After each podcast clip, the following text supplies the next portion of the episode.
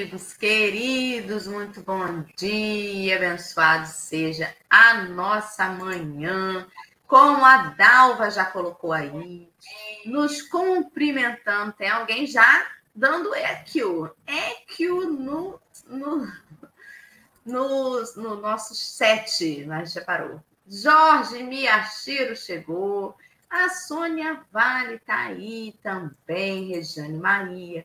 Eleane também está aí. A Consuelo, esse povo veio todo ver Dorinha nessa manhã. Tá vendo, Dorinha? Você fez Caramba. todo mundo levantar cedo, bater ponto aqui às seis e nove, que toda essa galera que eu falei chegou aqui antes de seis e meia, só para te ver. Dorinha, cadê você? Bom dia, Marcelo. Bom dia, meninas. Bom dia aos amigos que nos assistem. Uma alegria enorme estar aqui, em particular com, essa, com essas duas amigas muito queridas. Mas a Dorinha, eu conheço ela, acho que quase a idade da outra Dora. São 33 anos de, de amizade. Começamos na mesma casa espírita. Não conhece há mais é, tempo, é, amigo. Eu tenho só 20. Então, ah. você tem 20 anos, exatamente. E aí é uma amiga, assim, de, de longos anos que a gente se liga. É uma alegria enorme. Então, assim, eu sei que, quem é a Dorinha. Inclusive, sei quem é a Dorinha complicada, humana, e ela me, ela me sabe, né? Da mesma forma. Mas vamos falar aqui para os nossos amigos. A, a Dorinha permitida a Dorinha, companheira de caminhada, a trabalhadora espírita, amiga, apresente-se aí para os nossos irmãos que não te conhecem, para que eles saibam um pouquinho de você. Se bem que já é a segunda vez que você vem aqui, mas nós estamos diariamente recebendo um companheiro diferente, um companheiro novo, uma companheira nova, uma companheira de outra localidade, uma pessoa que está andando pelo YouTube vendo aqueles vídeos doidos, de repente o Café com o Evangelho aparece e começa a assistir apresentes para os nossos irmãos. Aí, ah, antes de você se apresentar, vou pedir aos companheiros que estão nos assistindo que compartilhe esse encontro. Chame os amigos para vir participar, para tomar assento, para estar no chat. Nós temos um chat livre, um chat aberto, um chat que não sofre censura, onde você é livre para expressar o que você pensa acerca das, das discussões que nós fazemos aqui e falar, expor seu pensamento, expor as suas, as suas reflexões. E sempre que nós acharmos, né, nós entendemos que é pertinente e houver espaço, a gente, a, a gente retira esse apontamento, fala sobre ele, responde o que for possível. Então, vamos compartilhar, vamos participar, vamos pensar juntos, porque juntos nós vamos além. Bom dia, Dorinha Henriques. Maria Auxiliadora. Bom dia, querida. Bom dia, meus amigos queridos deste café. Bom dia, Dora. Bom dia, Marcelo, meu amigo de, de dentro e fora das câmeras, como ele bem disse, é uma amizade longa, 33 anos, e uma alegria, é tempo, é uma alegria estar aqui. Eu acho esse trabalho fantástico. E Marcelo manda para mim todo dia o link, não é? E aí eu entro, aí eu vejo todo mundo que está lá, eu vejo meus amigos de Cabo Frio, vejo meus amigos do Sul, vejo meus amigos de Macaé, vejo meus amigos de tantos lugares que a, a internet veio possibilitar. Então, para quem né, nunca me, me, viu por aqui, eu sou Dorinha, com sotaque carioca, embora morando em, em Viçosa, Minas Gerais, mas sou de Cabo Frio, né? Nossa terra querida, né, Marcelo? Embora Marcelo seja de Bom Jesus, do Itabapoana, mas eu sou de. Eu me considero mineroca, estou em Viçosa, participo da casa da querida casa do Centro Espírita Irmã Sheila, já há quase 30 anos, 29 anos, desde que eu cheguei aqui em Viçosa. Faço parte né, de vários trabalhos da casa, e, e é isso, né? Uma vida de luta, de, de enfrentamentos que às vezes a gente fala assim, nossa, mas com tanta teoria, é verdade. A gente tem teoria precisando colocar em prática. Então, a oportunidade de estar com vocês também é para refletir, para ver que estamos todos no mesmo barco, enfrentando as mesmas tempestades. Por isso que o Marcelo falou que conhece por dentro e por fora, por fora Bela Viola, por dentro São Lorena, é isso aí. Eu quero deixar aqui bem escancarado um pedido de perdão né? Porque eu não cheguei a fazê-lo, mas quase, quase que bloqueei Dorinha Henriques do chat, a primeira vez que eu vi, porque eu achei que era alguma fake news. Como assim? Dorinha Henriques? Ah. O meu nome do Henrique, ao mesmo tempo parecia alguém de sacanagem com a gente. Ia bloquear quando o Marcelo falou, Dorinha, minha amiga de Viçosa. Eu falei, ai, como é que pode é. a pessoa achar meu... que o mundo gira em torno dela, né? É. A pessoa não tem o direito de ter o nome que une o meu nome e o nome do Henrique. Como assim? É, eu nasci. É verdade, eu nasci Maria Auxiliadora Guimarães Beranger Henrique. Quando eu casei com o Derli, que teve aqui essa semana, né, eu falava assim para ele, mas, eu, mas eu, eu, eu, tenho esse meu nome, mas casar com mineiro exige, claro, o, no, o sobrenome mineiro, né? Que eu, que eu o, o, adotei com muito orgulho, graças a Deus, né? Tranquilo. Mas aí, toda vez que eu vou escrever, nossa, mas que nome enorme! Aí agora, a Stone aí, viva Dorinha, ótimo. Aí agora eu coloco Dorinha Beranger Risco, porque eu, eu também só me, eu já me conheci como Dorinha. Né? Dorinha, meu amor, minha mãe cantava, meu pai, minha tia, e é isso. Muito bem. Então, meus amigos, já estamos aí no chat com o link desta manhã do livro que hoje é o Pão Nosso, item 1, 2, 3 título chama-se Condição Humana. E já Condição comum. Aí... Condição é comum. É comum. Eu botei condição humana porque, é, gente, e eu fui na, eu, eu, fui na pegadinha é, eu vou condição corrigir. humana. É condição, é condição comum. Eu comum. acho que o banner está como condição humana também. É condição comum. É verdade, perdão, gente. Condição comum. E faz menção ao capítulo 9, versículo 24 do Evangelho de Marcos, que é o evangelista que nós estamos estudando atualmente, em que a gente lê lá assim: imediatamente o pai do menino, clamando com lágrimas, disse: Eu creio, Senhor, ajuda a minha incredulidade. Bastante significativa esta passagem, mas antes de começar a mergulhar no texto, vamos pedir então ao amigo Marcelo para fazer para nós a prece. Por favor, querido. Nós vamos orar, meus irmãos, que alegria queria estarmos entre amigos, né, que a, a tecnologia nos deu essa possibilidade de nos ligarmos, de, de estarmos aqui juntos, de podermos estar ligando cidades e pessoas, ou pessoas e cidades, ligando regiões, né? É fora, fora, nós estamos aí juntos. Vamos agradecer. Senhor, nós te rogamos na manhã de hoje abraçarmos nesta hora, abraçar as companheiras amadas que estão aqui, as Dorinhas, abraçar os nossos companheiros que, que participam sem que nós os vejamos de fato, seus movimentos, mas nós podemos ler o que escrevem no chat, ou ainda, Senhor, podemos sentir de fato a presença dos nossos amigos encarnados. Te pedimos que a mensagem de hoje chegue aos nossos irmãos encarnados e desencarnados e seja um, uma fonte de reflexão, uma fonte sublime de auxílio e socorro. Que possamos ser, ser honrados na mensagem que vamos distribuir. Que nós sejamos honrados, sejamos honestos, sejamos amorosos. Nós te pedimos isso e te rogamos que fique conosco hoje e sempre, Jesus, na graça de Deus. Assim seja, e assim Graças será. Vamos lá. Posso começar? Você vai passando na tela, mas eu tenho meu. Né? Sim, senhora. Eu, eu vou ler, vou, mais uma vez, esse texto é condição comum, é o item 123 do livro Pão Nosso, do nosso querido professor Emmanuel.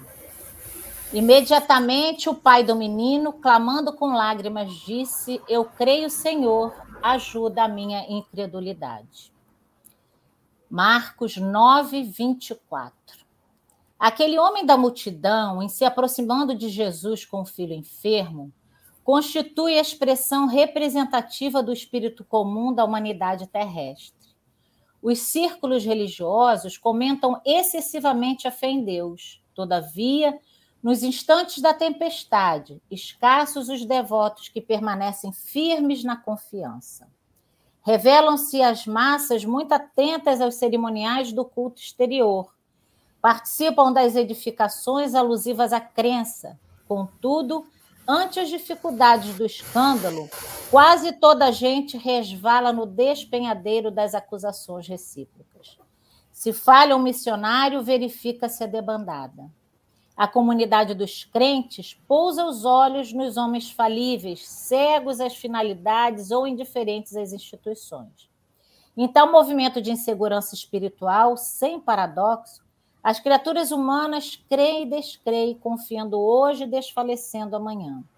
Somos defrontados ainda pelo regime de incerteza de espíritos infantis que mal começam a conceber noções de responsabilidade.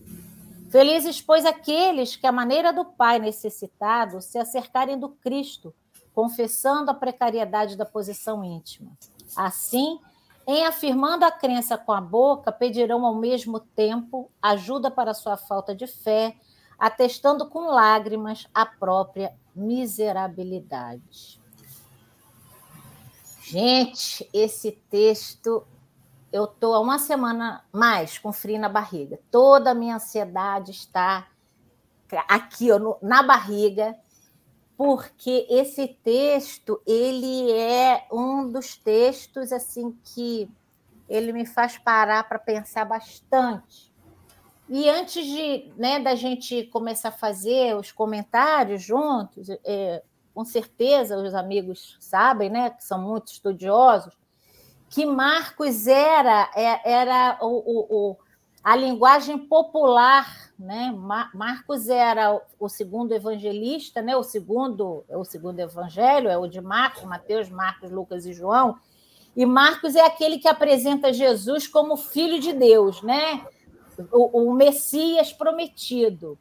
E Marcos tem, tem, tem um, um, relato interessante, porque é, a gente vai ler esse, isso aí, né? O que a gente pesquisa é, é, Marcos, o texto dele é, é, menos literário, é um texto comum, familiar, um texto assim direcionado para nós. Né? Digo que os pagãos convertidos na fé, ó, tô, sonoplastia aí. Então ele ele narra compartilhando. Ele narra, Marcos é interessante que ele narra com, com riqueza de detalhes, né? A, a tempo, lugar, com emoção, com vida, com energia, os encontros de Jesus. E, e, quando a gente lê, é tão interessante, né? A gente tem um hábito da leitura, tem leituras que elas trazem a gente, a gente vai construindo, né? Vai fazendo uma construção mental. E, e o texto de Marcos é isso. Outro dia, eu, naquelas indicações de milhares de indicações que a gente tem de livro. Cheguei, fui comprar, não tinha aqui, estava em Belo Horizonte, comprei um livro. E aí eu comecei a ler. Estou engasgada. Um livro, um livro. Porque eu não consigo fazer uma construção mental. E aí, é, é, Marcos, ele, ele nos coloca, e vários, vários articulistas sobre Marcos né, falam que Marcos nos coloca de frente de Jesus. Então, Marcos era o contador de história daquela época. Há relatos, eu não sei se vocês sabem mais dessa futrica do que eu, que Marcos era sobrinho de Pedro. Há relatos. Né? É, eu estava lendo esses dias várias, aquelas coisas, não existe coincidência, só providência. Eu fui buscar um livro na estante, peguei um livro muito. Esse aqui, ó, quer ver? Vou mostrar para vocês, não sei se vocês conhecem, o livro dos Evangelhos. Eu estava procurando outra coisa, achei esse livro dos evangelhos. Quando eu abri, vem a biografia de Marcos, um pequeno relato sobre Marcos. Eu falei, gente, é isso aí. Aí é, ele, ele fala sobre isso, né? Que é um contador de história. Existem relatos que não falam que Marcos era. Por que, que eu estou me, me, intensificando? Porque Marcos fala o que Emmanuel vem, né? Emmanuel aí, aí Emmanuel destrincha esse encontro de Jesus com esse pai aflito. E a gente vive num momento, né? A gente vive em aflição. Quando o Marcelo falou que a gente, né, bonitinho, porque a gente vive, a gente, principalmente nós, né? A gente se fala quase todo dia. Tem dias que ele fala assim: não posso falar com você. Mas a gente troca os, os anseios, as aflições, e também né, fala: Jesus me ajuda. Então, o pai, quando, quando Marcos relata uma situação cotidiana, e Emmanuel vem falar sobre essa questão, né, vem fazendo o comentário, Emmanuel vem trazer para a gente, é, é, vem atestar a nossa miserabilidade, vem atestar a nossa incredulidade. E eu achei isso assim, é isso que me pega, sabe, gente? É, quando, a gente, quando Marcos descreve os di, o dia a dia, né? É, o di, nosso dia a dia é todo o tempo de, de falar: Jesus, me socorre aqui, ajuda na minha incredulidade. Tenho, né? Vamos falar para nós espíritas. Eu assisto café com o evangelho todo dia, eu faço prece. Às vezes eu, eu faço, depois do café com o evangelho, contar uma particularidade eu ligo para Marcelo para comentar o café com o Evangelho. Às vezes, não é assim, não. Eu falo, Marcelo, faz a pressa aqui comigo. Eu falei, não posso, porque eu já estou trabalhando. E acho engraçado, porque é, é, meu marido, né, Derli, me, fala, me chama de menina muçulmana, que ele fala que eu rezo o dia inteiro. A coisa é, vamos fazer uma prece, vamos fazer uma leitura. Mas por quê? Essa condição nossa de miserabilidade, que, que né, eu estou chegando no final, mas a gente vai, vai falando e vocês vão pontuando, que Emmanuel fala é, é, é, a nossa é a nossa realidade diante de nós mesmos, diante da vida, diante das circunstâncias que a gente vive, dos bombardeamentos, inclusive agora vivendo, né, notícias de bombardeamento. Então a gente vive nesse nesse nesse ondular de tenho fé, não tenho fé. O que, que é a fé? Como é que ela me sustenta? Ontem é, eu tendo notícia de uma situação de, um, de uma família que devolveu, né? É, uma criancinha de três anos que te, teve um processo, uma infecção bacteriana e, bom, e, e, falece, desencarna, né? Ou falece, tem diferença, a gente não sabe, mas quero crer que ela desencarnou, obviamente. E ela, você imagina a situação de uma família perdendo né, devolvendo uma menina, você, Dora, que tem três crianças, né, um filho que tinha tudo para viver. Marcelo sempre conta o relato da, da, do irmão, porque você devolver pai e mãe mais velhos faz parte. Mas situações né, que testam a nossa fé, testam a nossa confiança. Aí você, a gente fala, fé, confiança, tá aí, aí, na hora, da, na hora do desespero, né? A gente lê, a gente medita, a gente se encanta com as passagens de Jesus, a gente fala assim: Jesus, me ajuda, eu estou no barco, me salva. E como que é esse processo né, da gente lidar com a dor, com a insegurança, com, com as doenças do momento que todo mundo tem, a gente falar, as ansiedades, as depressões, os pânicos, né? Como que a gente lida com jovens que chegam à, casa espírita todo recortado. Como que a gente lida né, com, tanta, com tantas atrocidades né, como teste de fé? Então, é, é, a gente é muito, como diz o texto, né, é, que os círculos religiosos comentam excessivamente a fé em Deus. E é isso aí, nos instantes da tempestade, eu sempre falo, Senhor, no meio da tempestade, aonde que está a fé que essa menina muçulmana que reza de manhã, tarde, tá, noite, faz culto quarta-feira e né, vai atender um cliente, como essa semana eu fui atender um cliente que eu tenho feito atendimento em casa, falei, vamos fazer uma prece antes de uma reunião online. Sim, a gente confia, é, menino, a gente confia, mas na hora da tempestade a gente transpira né, sua frio. Então, é, é, eu, eu divido com os universitários aí da tela, com todo mundo do chat, como é que a gente tem né, transformado a vida quando a gente fala aquilo que não quer, ou quando a gente é, quando dizem que a gente falou aquilo que a gente não falou, e às vezes é a interpretação de uma alma ferida. Aí a gente se questiona, meu Deus, mas será o que eu falei? Aquilo eu que falo, que gosto de falar, que faço pressa em público, que não sei o que, que não sei o que lá, eu magoei o outro. Então, a gente vive numa corda bamba diante do testemunho de fé nosso e do julgamento que as pessoas fazem quando ele fala assim, né? Ah lá, não sai da casa espírita lá, não para de rezar. E cadê a fé? Desespera, destempera, grita, não é? é fica ansiosa, né? faz terapia. Não, terapia com, com terapia de vida. Terapia é vida, né? Eu já vi vocês falando aqui é uma oportunidade. Então, como é que a gente vê essa questão?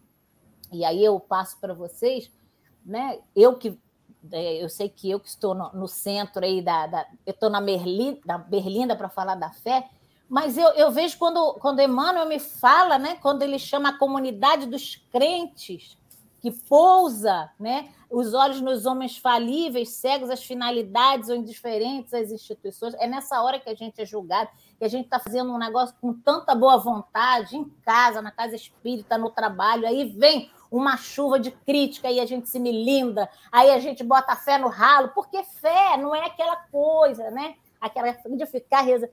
Fé é confiança em tudo.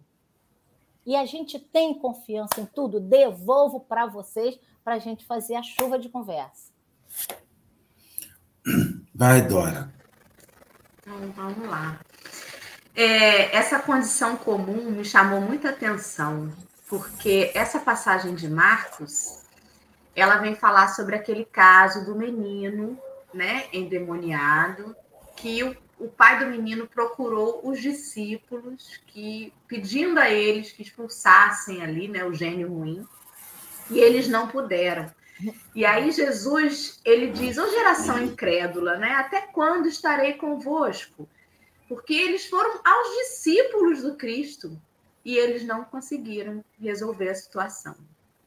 E aí o pai do menino disse a Jesus que desde a infância ele era desse jeito. E fala uma coisa muito interessante. Muitas vezes o gênio mal o tem lançado no fogo e na água. E nesse texto de Emmanuel, ele fala sobre isso. Em tal movimento de insegurança espiritual, as criaturas humanas creem e é. descreem. Esse movimento de hora quente, hora frio, igual quando a gente brincava de procurar um objeto escondido, né? Tá quente, tá quente, tá frio. Nós ficamos assim. Há dias em que parece que a gente está preenchido, que nada nos abala. E há dias que a quina em que a gente bateu o dedinho mindinho é suficiente para que a gente não tenha paciência com nada nem ninguém. Nós somos estes. Ora na água, ora no fogo. Isso é um comportamento de multidão, um comportamento de criaturas que estão excessivamente atentas ao exterior. Ontem, na conversa do Jorge, do Henrique, do Marcelo, eu não me lembro qual dos três comentou, mas foi muito falado sobre a capacidade do Cristo de estar entre nós, de ter feito o movimento, né, de reencarnar, que foi um movimento doído, estava entre nós, mas não pertencia, não se deixava poluir pela sujeira mental que a gente produz. E nós, ainda tão invigilantes, nos permitimos ser marionetes do exterior. E facilmente nós acolhemos sugestões esse externo, que ora nos põe no fogo e na água, são as diversas sugestões que nós vamos acolhendo durante o dia, que nos permitimos acolher. E as sugestões vêm dos locais mais diversos. Vem de um noticiário, que de repente uma notícia que mexe com a gente, a gente permite que aquilo adentre a nossa casa mental e baixa a vibração. Vem de um comentário infeliz de um companheiro encarnado, né? Que de repente lança hum. na gente uma sementinha venenosa e a gente aquece aquilo e se entrega. Não porque o outro é mal e fez isso com a gente, mas porque nós tínhamos ali o solo propenso a deixar aquilo fluir.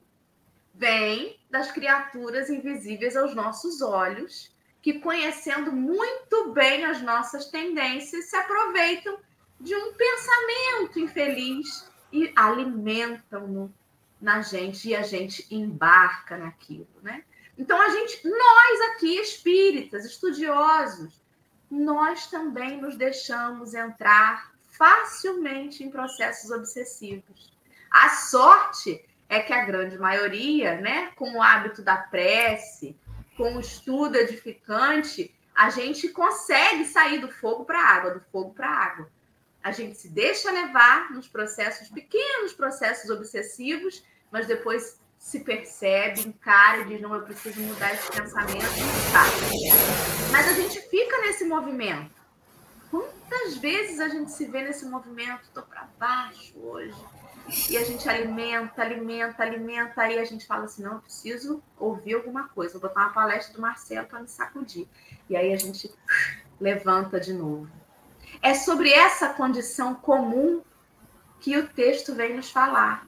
A fé, ela não é só essa confiança cega, mas essa fidelidade a Deus. E a fidelidade a Deus é eu me manter fiel àquilo que eu sei que é o caminho, a verdade e a vida. Onde que eu não me mantenho fiel? Quando eu me permito baixar a guarda. Quando eu me permito soltar a língua maledicente ainda, fazendo comentários infelizes. Nesse momento eu não estou sendo fiel. É nesse momento que a minha fé abaixa, decai. A fé é sobre essa fidelidade. No relacionamento não é assim? Vai dizer assim: olha, que vocês sejam felizes na alegria e na tristeza, na saúde e na doença, porque você não pode amar o seu companheiro ou a sua companheira só quando ele está ali, super atleta, fazendo trilha com você. Se ele se acidentar e não conseguir levantar da cama, você não vai dizer, amor, bye bye, fica aí que eu tô indo para a trilha. Isso é a fidelidade. É por isso que nós somos convidados a estar com o Pai nos momentos da alegria e da tristeza. E a gente fatalmente acha que nos momentos da doença, do luto, da pobreza, o Cristo saiu de perto de nós. Ele disse para a gente: ó, vai, vai, eu tô indo. E não disse a fidelidade é sobre estar junto nas diversas intempéries da vida. Isso não tem nada a ver com a fé, com acreditar que a gente vai ser salvo. Porque a gente fica esperando, né? Que ele venha nos socorrer no momento em que a gente está no fogo. E a gente tem que ouvir ele falando assim: ó, oh, raça incrédula! Vocês estão no fogo, porque para o fogo foram por suas próprias pernas e suas próprias escolhas. Eu nunca estive longe de ti, mas eu te permito experimentar o fogo e a água. O fogo e a água. Até que você decida sair do movimento de multidão e segurar na charrua e encarar. Eu sou um discípulo. A minha postura não pode mudar de acordo com o ambiente externo, com as condições externas. Eu preciso ser o mesmo. Eu preciso ser o exemplo que Paulo disse, né? Não sou mais eu que vive, mas é o Cristo que vive em mim. Então eu preciso é, ser inabalável. É esse exercício. Fala, Dorinha, me interrompe. Não, é, não, é. Não, eu, eu anotei que antes de Marcelo falar, porque senão eu me perco, né? Senão eu me perco no que eu tenho. É, você fez uma. Né? O Cristo está fora de nós, não. Nós é que estamos fora dele. Porque o Cristo está. É. Né? Então, é, mas eu, eu queria fazer um apontamento por tudo que né, você falou, Marcelo vai falar, e eu fiz essa introdução, essa fidelidade. A gente sabe disso tudo, mas a gente também tem que atentar à nossa condição comum de falíveis ainda, de caminhantes ainda. Sabe por quê? Porque a gente vem de uma tradição, eu, eu, eu trago muito, eu, eu faço muito essa colocação, que é uma, uma tradição religiosa de muita cobrança. Sim, se a gente não se cobrar, se a gente a gente não avança, né? A gente não avança. Se a mãe não cobrar o menino de estudar, raros são autodidatas. E às vezes muito autodidata acaba se perde. Não chega a lugar nenhum, porque ele é tão, tão, tão, tão. Então a gente, a gente tem que se cobrar né? Mas quando eu vejo essa história de condição comum, existe uma coisa que a gente tem que ter limite também, porque e eu tô e eu tenho eu tenho vivido momentos, né, de ansiedade, ansiedade diagnosticada, e eu tô achando um momento riquíssimo, sabe por quê? Porque às vezes a gente se coloca na condição de espírita, de crente, de qualquer coisa, de leitor, de estar aqui todo dia, uma condição meio que superior incapaz de falir, incapaz de adoecer, incapaz de ter medo, incapaz, ou a gente tem e não externa. Porque Jesus faria assim. Eu acho muito legal, né? O companheiro ontem até falou o que Jesus faria. Sim, eu posso perguntar o que Jesus faria, mas eu também não posso esquecer, não é para me acomodar, que Jesus foi o governador da terra, porque há uma linha entre eu né, entre a minha pessoa e Jesus. Então, se eu, lógico que eu tenho que me, me balizar num patamar melhor. Mas se eu botar Jesus, eu me arrebento. Sempre. Jesus é a minha meta, mas Jesus entende a minha miserabilidade, a minha. Então, ele me permite né, ter todas essas fraquezas, mas ele fala assim: olha, eu sou o caminho, né? É, é, vinde a mim então, nessa condição de água e fogo, de oscilação, de dias bem, dias sim, dias não, né, a gente vai sobrevivendo tentando se livrar do arranhão, como diz o refrão da música. Então, a nossa condição comum diante do Cristo é uma condição de miserabilidade, sim, mas a gente não pode perder o passo. E eu quero, para deixar Marcelo falar, eu, eu tenho dado muito testemunho no nosso grupo de estudo, momento que eu estou vivendo de ansiedade, que né, intensifiquei homeopatia e tudo mais, por uma série de contingências, mudança de vida, a, a, de, enfrentamento com a, com a velhice, a velhice, né? 60 anos, tudo que você você se vê no espelho, você não se acha. Então, isso tudo é motivo de fragilidade, de vulnerabilidade. E aí você encontra pessoas, né? E aí você fala assim: não, eu tô ótimo. Fulano, você tem mania de doença, Beltrano, você tem mania disso. Aí, na hora que você testa a sua condição comum, de passar por isso, de necessitar isso, aí você vai para o acolhimento fraterno, que eu não gosto de falar atendimento, porque atendimento é cobrado. Na hora que você vai para o acolhimento fraterno, que você vê a pessoa falando aquela história toda, que você fala, sou eu. E aí a gente parece que a gente está assim no, né, no, no topo, falando assim: não, mas sim, Jesus é o caminho, mas eu estou com você, vamos lá, vamos junto. Busca recursos também que Jesus facilitou, possibilitou ao homem dar avanço da ciência, está aí a neurociência falando sobre fé, mil avanços para a gente procurar. Porque senão eu falei, Jesus, aí eu não consigo chegar a Jesus, eu desanimo. Então, Jesus é todo dia. Eu falo, Derli brinca comigo, que é molhar o solo da alma. É todo dia. Fé é molhar o solo da alma. Exercício, você vai buscando, você vai fazer, vai se aprimorando, mas aprimorando com a queda. Porque senão é a queda que nos ajuda muitas vezes sair daquela condição né, e caminhar, mas continuando ainda comum e vai e volta, e vai e volta. Eu acho isso assim de uma beleza. Eu tenho agradecido a Deus os momentos de dificuldade para poder ver que eu sou comum, que eu preciso dele, mas eu ainda não sou ele, porque senão eu quero virar uma super mulher e pronto, você espírita, você fala, você isso, que coisa nenhuma. Então, mas isso faz parte do orgulho do ser humano, Dorinha. Se Jesus não fosse o nosso modelo e guia, se fosse para a gente se basear em algo abaixo dele, Não, é. Não tinham respondido que era ele o exemplo mais perfeito. Eu sou o caminho, a verdade e a, a Vem a mim, né? É o orgulho do ser humano. Jesus não falou assim: é, me siga, esquece quem você é e vem. Não. Ele só não quer que a gente empaque na culpa e nem no orgulho. Nem ficar estacionado dizendo eu tô longe demais dele, nossa, quem sou eu? E nem dizendo assim, eu já tô quase lá. Sou perfeito igual a ele, agora essa raça que tá ao meu lado, só Deus, hein? Não é sobre isso. Aí é que entra a reforma íntima, mas é ele o nosso modelo. Agora, o caminho é individual. A gente, cada um de nós tem que entender onde eu estou sendo muito orgulhoso, achando que eu já sei todas as lições, e onde que eu estou me acomodando por achar que não, eu ainda sou muito imperfeito. É um exercício individual.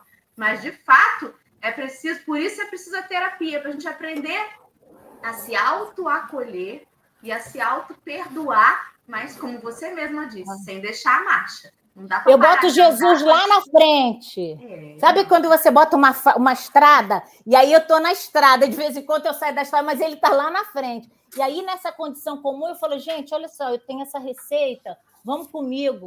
Nesse momento, eu, eu tenho um caminho para te oferecer. O cara é bom pra caramba. Não sou ainda 100%, não faço ainda o que ele faz. Mas vamos junto, vamos tentar, vamos exercitar, vamos olhar o solo da alma, vamos estar tá lá na frente. Está aqui atrás, está aqui do lado. Mas vamos, vamos caminhar. Marcelo, fala, meu filho. Não, primeira vez que eu estou nesse programa que tem 37 minutos de live, eu fiz a prece. Nossa, se vocês falam de vocês estão falando antes. Nossa Senhora do Perpétuo Socorro, eu gosto assim. Gente, é a condição comum, como fala o texto. Isso é a natureza humana. Muito interessante que a gente fica assim, meu Deus, a gente leva um susto daquilo que é natural, que, que, não que seja o natural, mas é aquilo que seja o habitual. O problema é que na condição humana nós pegamos o habitual e demos a ele a feição de natural, e não é natural. Não é natural você ser inferior, não é natural você oscilar não é natural. O natural é a perfeição. O natural é aquilo que nós fomos construídos para ser. A questão, e eu acho que é o foco em mim, é o, a partir do momento que o habitual se transforma no natural.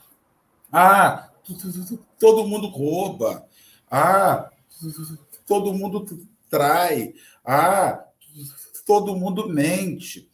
Isso é uma condição que é comum no mundo de provas e expiações que a gente vive, que é uma condição habitual. Entretanto, habitual é uma coisa e natural é outra. A sociedade está caminhando para mudar o habitual, para encontrar naqueles hábitos da gente, naqueles, uma condição natural melhor. E eu acredito que esses, esses momentos né, que a gente ressalta as nossas lutas, são muitas lutas, e quanto mais eu me envolvo com a casa espírita, quanto mais me envolvo com a doutrina espírita, quanto mais me envolvo com a palestra espírita, quanto mais café com o evangelho eu faço, quanto mais os grupos de estudo eu participo, mais nítido fica em mim o meu habitual infeliz. Então eu acredito que nós não somos piores em nada, porque nós somos o que sempre fomos. O que a doutrina espírita está fazendo com a gente hoje, ela está descortinando esse véu.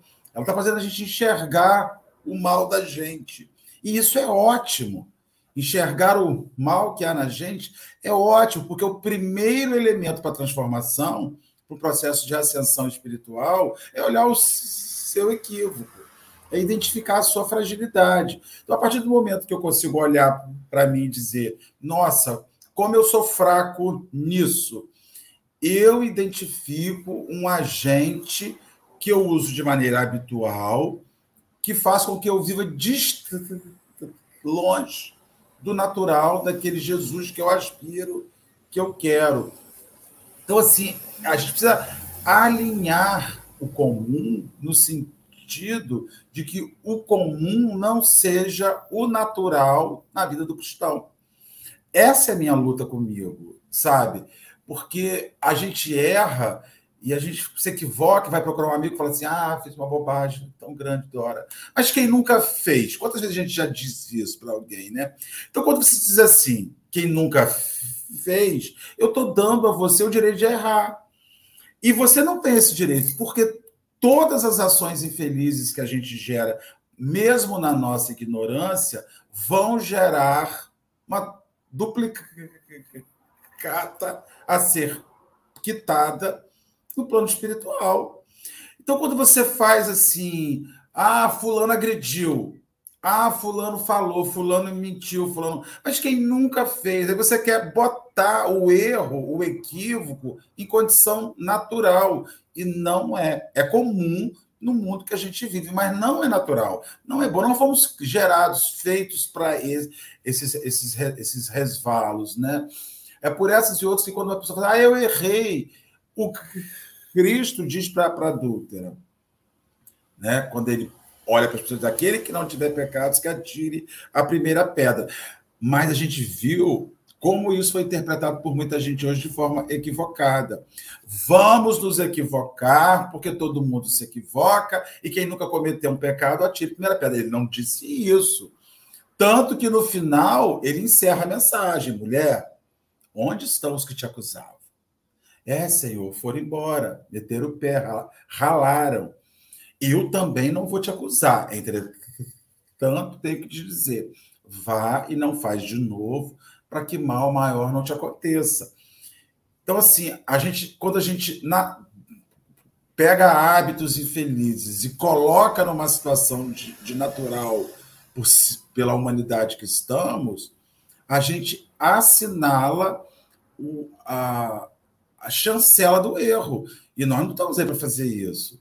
Ah, todo mundo erra. E a gente fala isso com amor no coração para ajudar a pessoa. Eu falo às vezes com, com, com, Dora, a outra Dora. Dora, fiz uma bobagem. Marcelo, mas quem não faz? Eu não, não quero ouvir isso dela.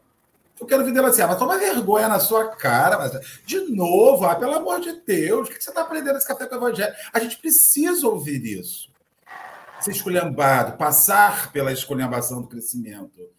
Né? Não pode fazer, ah, Dorinha, coitadinha de você, as Dorinhas, né, tão boazinhas. Ah, coitadinha, todo mundo erra, minha irmã. Não, não guarda essa mágoa, não. Guarda sim. Você tem que guardar, você tem que se sofrer por aquilo, senão você não se transforma. O sofrimento é transformador. Né? Pronto, palavra de você, gente. Seu microfone, meu amor, tá desligado, Dorinha. Isso é corretivo. Mas entre a queda, concordo com, com né? Nós estamos numa chuva de ideias. Entre a queda e a ascensão há um caminho. Então, a gente não pode é, passar a mão, ser condescendente com as nossas falhas, mas aquilo que Dora falou e que você. Mas às vezes a gente entra num processo de culpa que a gente só fica na queda. Então, não é falar, ah, tá, não é ser condescendente, porque é, nós vivemos num momento né, de, de muitos. Todo momento, o momento é esse, é o aqui e agora. Todo momento é um momento de conflito, todo momento é um momento de dúvida, todo momento é de queda, de ascensão. E a gente tem que viver com o que está aí para a gente aprender. Né? A gente não pode ficar nem num ponto, nem no outro, mas caminhar e aí, nesse caminhar, se, se, se colocar diante das situações de equívoco, das situações de fragilidade. E aí é o teste da fé, mas eu tenho um recurso, eu tenho Jesus lá na frente. Até eu chegar a Jesus lá, eu tenho um grupo de, de amigos espirituais, os intercessores, né? que vão, que falam assim: peraí, você ainda está fraquinha, deixa eu traduzir a sua fala para eu levar para o chefão lá, para ele poder, ele não precisa mais, né? Mas para eu falar: espera aí, toma conta dessa moça aí, ela é fraca, ela é lunática, ela vai e volta, ela cai, ela, ela, ela fraqueja. Mas esse é o tempo, às vezes a gente precisa dessa esculhambada assim, mas às vezes a gente precisa de colo, porque muitas das vezes a pessoa é tão massacrada, ela é tão cobrada numa perfeição, numa, numa, num modelo, né? Que o nosso é Jesus, mas existem outros modelos em que ela, às vezes, ela é levada a seguir, que ela não consegue, ela fraqueja, ela não avança, ela não consegue caminhar. E por aí, orgulho, Dorinha. Por, por orgulho. Sim, mas todos nós. Eu, então, eu, por isso que não pode passar pano, como o Marcelo não, falou. Não, Você não podemos. Ver? Eu vou dar um exemplo. Tá? Eu, nós temos que. Mas a gente precisa colher um pouco. a gente querendo falar. Olha, eu vou falar duas coisas. Uma, que quando o Marcelo falava, ele dizia que a gente às vezes passa pano, né? A gente tem, tem gente que ora para fazer besteira. Senhor, tomara que aquele meu primo que trabalha no Detran consiga fazer essa carteira ah. para mim. Isso acontece. e tem outra coisa, o que você falou. Sabe uma coisa que as pessoas gostam de colocar numa caixinha especial? Dentre várias, né? O professor perfeito, o aluno perfeito, a mãe perfeita, a romantização da maternidade. Isso gera um problema para pais e filhos. Porque os filhos olham seus pais e dizem assim: rapaz, minha mãe não é essa perfeição que a sociedade está pintando. Meu pai não é esse modelo que está no dia dos pais passando no comercial. Isso gera conflito, isso gera cobrança. Mas aí é que tá. Quando eu me vi nessa maluquice, eu me senti muito mal. Corri de novo, pela milésima vez para terapia. Eu sou uma péssima mãe. Senhor. Mas sabe o que, que ele vem dizer nesse texto para mim? Você sabe que você tem vários defeitos como mãe. Por que, que você não utiliza as ferramentas que você já conhece? Mas eu sou orgulhosa. Eu acho que eu quero dar conta sozinha. A criança tá ligada no 220 e o que, que eu quero? Eu quero dar conta dos meus compromissos, eu quero resolver meus problemas e eu quero que ela calhe a boca. Não é possível, você não sossega. Quando eu parei tudo recentemente. Parei tudo, larguei o telefone, larguei tudo do lado, peguei a criança aos prantos, gritando, esperneando, fazendo pirraça, abracei, chorando. Falei, Senhor, eu sou péssima. Não tenho pingo de paciência, meu Deus. Tudo que eu mais queria nessa vida era ser mãe.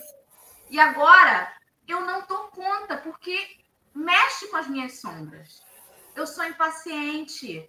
Tantas vezes, meu Deus, a criança não sabe se expressar, eu não entendo, a gente briga, uma grita, outra grita. Senhor, eu não quero ser assim, me ajuda. Me ajuda que a minha energia preocupada com as coisas do mundo, com a conta, com o salário, com o emprego, com não sei o quê, me ajuda que isso não atrapalhe, que eu não perca a minha alma tentando agarrar esse mundo externo. Fiz essa prece, em cinco minutos a criança dormiu e eu só sabia chorar, Varinha. Porque foi a minha falta de humildade e de fé de fazer isso que Emmanuel colocou no final. De reconhecer a minha miserabilidade. Não adianta a criança linda, penteada e perfumada para a escola se a minha inteligência emocional para lidar com as birras dela é um fiasco, porque eu quero me colocar no lugar lindo da mãe, perfeita, que sai na foto do Facebook, mas eu não tenho a humildade de reconhecer que eu tenho sombras que a maternidade toca em mim, ali, ó, pá. E quando eu reconheci isso, fiz uma prece, pedi pelo amor de Deus, Senhor, sozinha eu não consigo, foi quando eu consegui, por um momento. Quando parar. você conseguiu foi quando você conseguiu. Ô, gente. No momento é que você que diz que não aguenta. Que Exato. É. é. Esse é o momento, gente, entre a queda e a ascensão.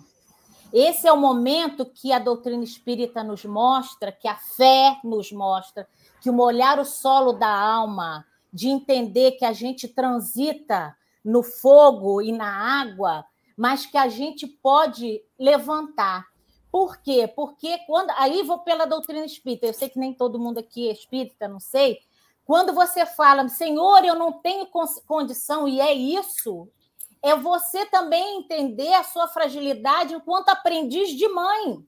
Porque você não sabe se é a sua primeira tentativa como mãe, se ela vem para te ensinar, é aí é o seu orgulho, mas aí a gente fica assim, mas eu sou orgulhosa. Na casa espírita é um tal de todo mundo chamar o outro vaidoso, e é mesmo.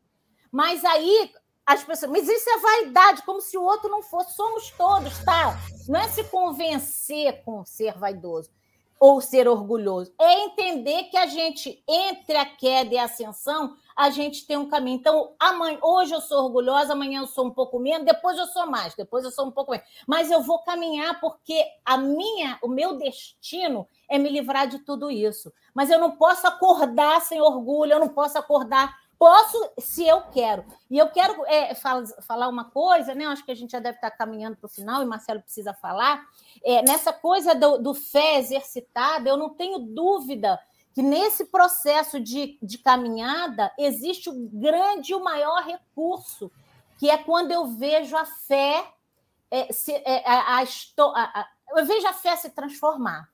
Né? Tem uma historinha que, que, em fato concreto, que é aquela fé que a gente não, não, não pega, ela fica vazia. Você fez a sua prece. Eu não tenho dúvida, gente, de que no momento que eu estou em, em, queda, e é mais do que em ascensão, eu paro, respiro e faço a prece, começo a ver tudo diferente. Começo a ver o Jesus lá na frente. Gente, me ajuda aí, me leva até perto para eu falar: ei, estou aqui. Aí eu começo a me apacentar. Tem uma história que, que Richard Simonetti conta, eu acho muito interessante. No, ele conta em dois livros, né? E ele, eu li, olha a fé, eu venho nessa preocupação, Jesus me ajuda a encontrar um, uma história. Vem com isso na cabeça. De repente eu abro o livro, achei a história, eu falei, isso para mim é o resultado da fé. É o caminho entre queda e ascensão, mas eu estou querendo. Eu quero falar direitinho para eu, eu falar, para eu, para eu falar para mim mesmo, eu não estou falando para ninguém, eu estou falando para mim, estou reafirmando aquilo que eu acho que deve ser, ainda dentro das minhas condições morais, mas eu vou avançar, eu não posso é perder esse, esse mote e esse caminho de avançar. E aí, conta que um fazendeiro muito rico, né? Ele era vizinho de uma de uma de um sítiozinho e ele ia para a cidade, resolveu olhar aquelas aquela cidade, aquela, aquele sítio pobrezinho e entrou né? E comparando a grande fazenda dele com aquele sítio miserável, aquele sítio. E aí ele foi andando, chegou para uma, uma casinha tosca, uma janelinha, encontrou uma menina de uns 10 anos ajoelhada. Aí ele pensou assim, muito arrogante. Ele era bom, mas era arrogante. Olha só, a, a, o céu e o inferno, a água e o. Né? Bom, mas arrogante. Falei, menina, o que, que você está rezando aí?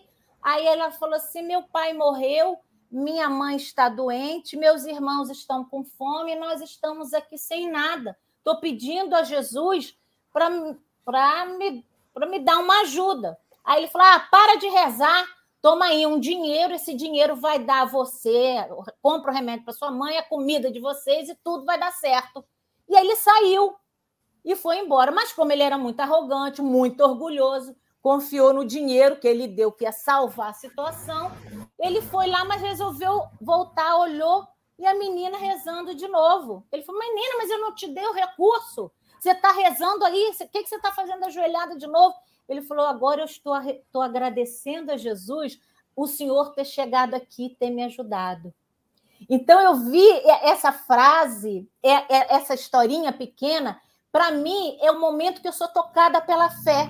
É o momento que eu peço socorro e eu vejo na minha pequenez, na minha miserabilidade, a resposta de Deus. Aí eu caminho mais um passo em direção lá na frente. Quer ver uma outra coisa? Você vai botar uma música que eu ontem de noite, aí a gente teria, teria que ter um, ontem de manhã, uma outra história. Eu comecei a cantarolar uma música que eu não cantarolava, sei lá, milênios, milênios. E aí eu comecei a cantarolar o refrão dessa música. Entrei na internet, no carro, entrei na internet. Quando eu vi a letra, ontem um menino que brincava me falou que hoje é semente do amanhã. Para não ter medo que este tempo vai passar, não se desespere, não, nem pare de sonhar. Nunca se entregue, nasça sempre com as manhãs. Deixa a luz do sol brilhar no céu do seu olhar.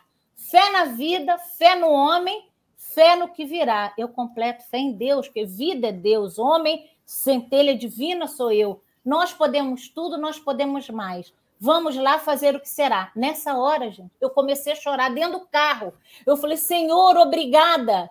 pela minha condição comum de miserável, de incrédula, mas o Senhor me deu uma, uma música, o Senhor me deu uma letra para falar que eu sou a semente do amanhã, eu ainda sou pequena, eu, mas eu tô, continuo nesse esforço, eu erro sim, mas eu não quero mais errar, mas eu vou, eu, eu vou caminhar.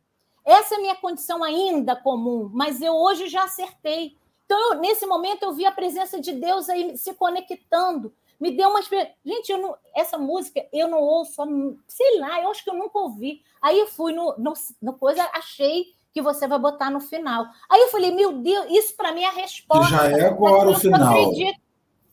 É a resposta daquilo que eu acredito. Marcelo, você falou tanto e tão bem que eu, eu, não, eu não discutiria. Não, é, não já nada. é o final, Dorinha. É o final. Outra Dorinha. É, é Dorinha e, mas já... olha só, essas são as nossas respostas. Somos comuns, somos pequenos mas temos o canal com Deus, temos o canal com Jesus. Isso é a fé traduzida nas respostas. Dora recebeu a resposta, Marcelo recebe a resposta, a gente recebe a resposta.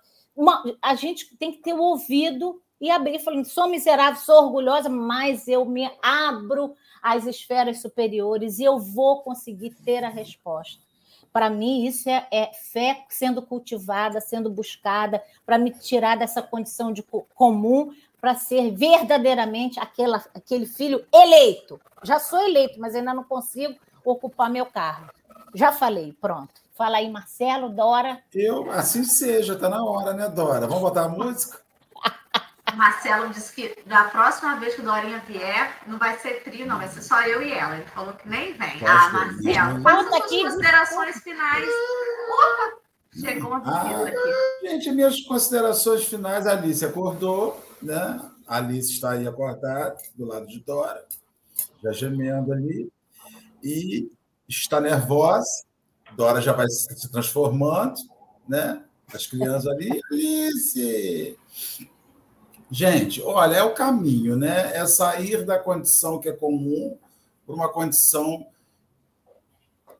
natural, né? E sem parar. Não pode parar, não. Ah, não. Né? Tem muita coisa para falar, não. Vocês falaram tão bonitinho, tanta coisa. Ah, ah. Posso botar então a musiquinha? Ai, Marcelo botou? É, só que você tem que ligar e dar o play. Perfeito. É só para saber. Vai ser considerada a prece final ou você vai fazer a prece depois que terminar? Olha só, eu acho que ela não é uma música espírita, ela é cantada por uma, uma, uma, né, uma espírita. Eu acho que eu tenho que agradecer, eu acho que Jesus então, sempre eu, nessa eu vida... Eu te coloco para fazer a prece final. Espera aí, Dorinha. Tá, Isso aí, então tá. aí. Mas ela é grande.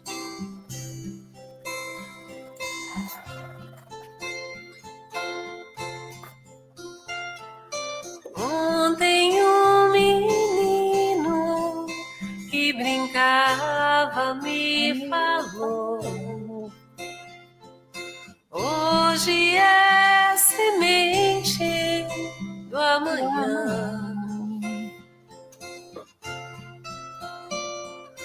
Para não ter medo que esse tempo vai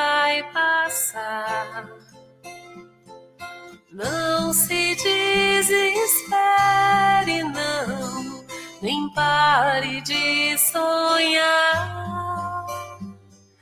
Nunca se entregue, nasça sempre com as manhãs,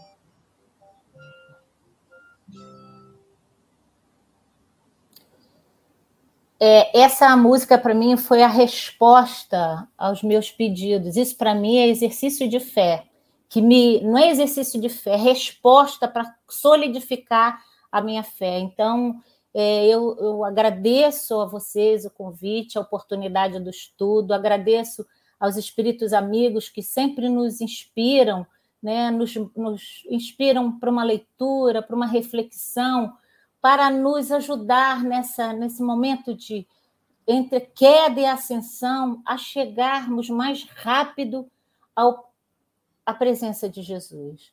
E agradecemos a Ele imensamente as oportunidades que a vida nos dá, reconhecendo a nossa condição comum de miseráveis, de incrédulos, Senhor, mas com muita disposição, assim como criança, para ver de novo as possibilidades, para ter fé na vida, para ter fé no outro, como sendo o outro a sua imagem, assim como eu, e semelhança. Então, que eu não perca a minha fé desacreditando no homem que é orgulhoso, assim como eu, que é vaidoso, assim como eu, que é medroso, que tem todas as suas fragilidades, que eu não desacredite nele, que eu não desacredite do mundo, que eu só olho com os olhos do medo, da maldade, da perversidade, mas que eu tenha certeza, fé, que o Senhor é por nós, que o Senhor não criou, não trouxe essa terra, não foi o representante, o governador da terra para nada, e sim para nos fazer seus co-criadores, seus discípulos, né? mas numa trajetória rompendo dificuldades, rompendo dores, rompendo miserabilidade, mas com certeza para encontrarmos um caminho de luz, de fé, de semente, né, que vamos sempre plantar para que o hoje transforme o nosso amanhã em luz, paz e muita alegria. Obrigada, meus amigos, que Jesus nos abençoe. Beijos a todos. Amanhã, sete da manhã, tem mais café. Hoje não tem estudo do Livro dos Espíritos, hein, gente? É só na segunda e na última semana do mês. Não é hoje. Beijos.